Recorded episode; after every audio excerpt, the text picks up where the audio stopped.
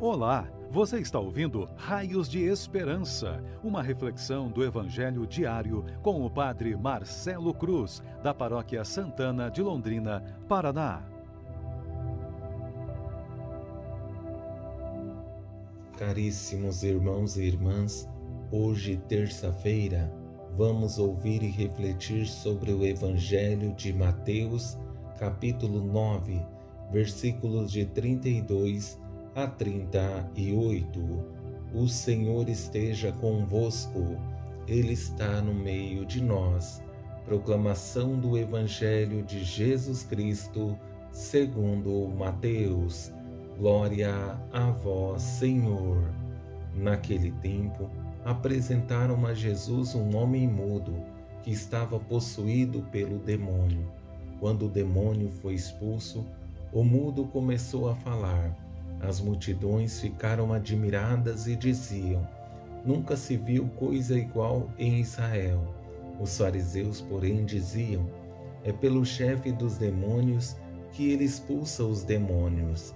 Jesus percorria todas as cidades e povoados, ensinando em suas sinagogas, pregando o evangelho do reino e curando todo tipo de doença e enfermidade.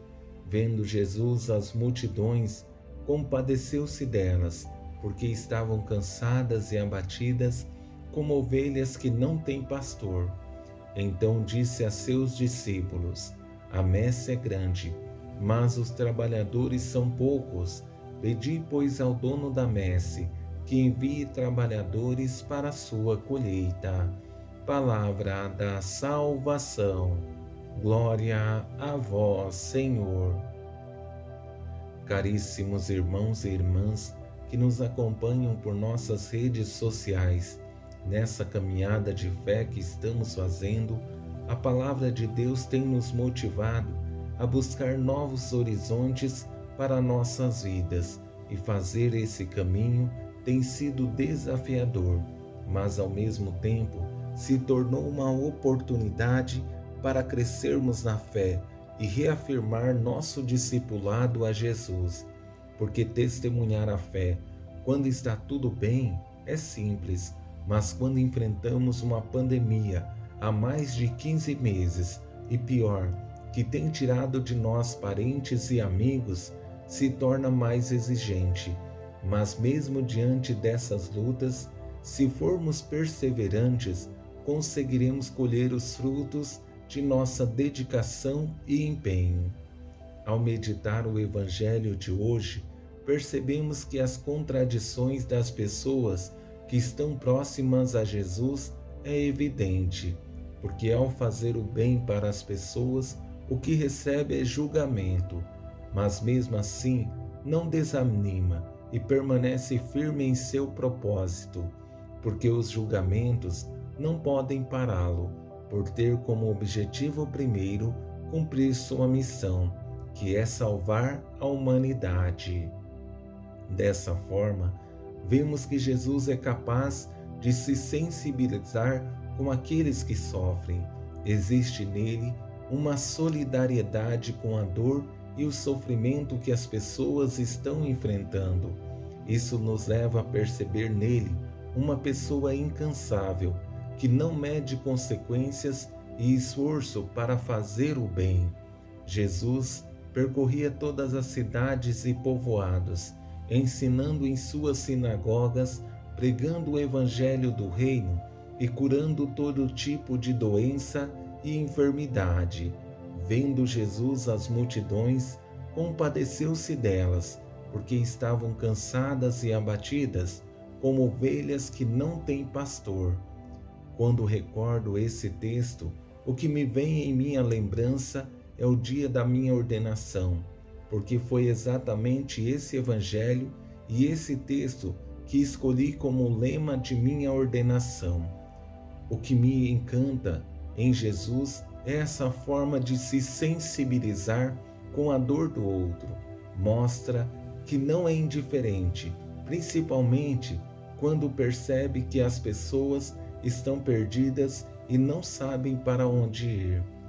Ao assumir esse texto como lema de ordenação, minha intenção como padre foi de me configurar com a dor das pessoas e, mesmo que fosse pequena a minha contribuição, a vontade sempre foi e sempre será de fazer a minha parte. Sei que não vou mudar o mundo, mas se ajudar a mudar a vida de alguém, isso me fará muito feliz e certamente minha missão estará cumprida. Por isso, esse próximo parágrafo me levou e ainda me leva a pensar que Jesus não direciona essas palavras somente aos discípulos, mas a nós que podemos ouvir e assumir esse projeto de Jesus para nossas vidas. A messe é grande, mas os trabalhadores são poucos. Pedi, pois, ao dono da messe que envie trabalhadores para a sua colheita. Aqui estou para cumprir minha missão como padre. Aí está você que me ouve para cumprir sua missão como pai, mãe, filho, filha, vocacionado e vocacionada. Todos precisamos ouvir essas palavras de Jesus e nos sentirmos convocados para a missão. Aqueles que podem oferecer muito, será pedido muito. Os que podem oferecer menos, será pedido menos. Mas o importante é oferecermos o máximo que podemos. Não importa o que temos, precisamos oferecer. O Senhor quer contar com nossa ajuda. Não sejamos negligentes em nossa missão. Tenhamos a coragem e a ousadia de permitir que o reino de Deus possa acontecer em nossas vidas.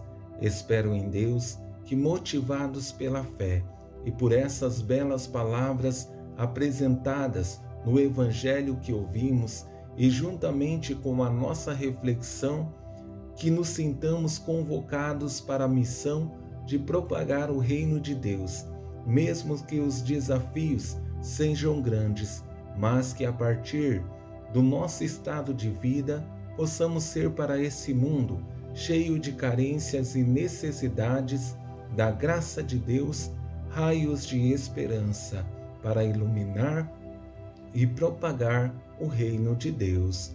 Louvado seja nosso Senhor Jesus Cristo, para sempre seja louvado. O Senhor esteja convosco, Ele está no meio de nós. Abençoe-vos, Deus Todo-Poderoso, Pai, Filho e Espírito Santo. Amém.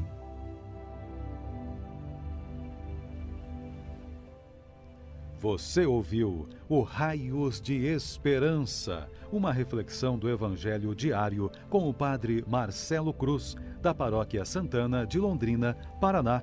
Se esta mensagem lhe fez bem hoje, compartilhe com seus amigos.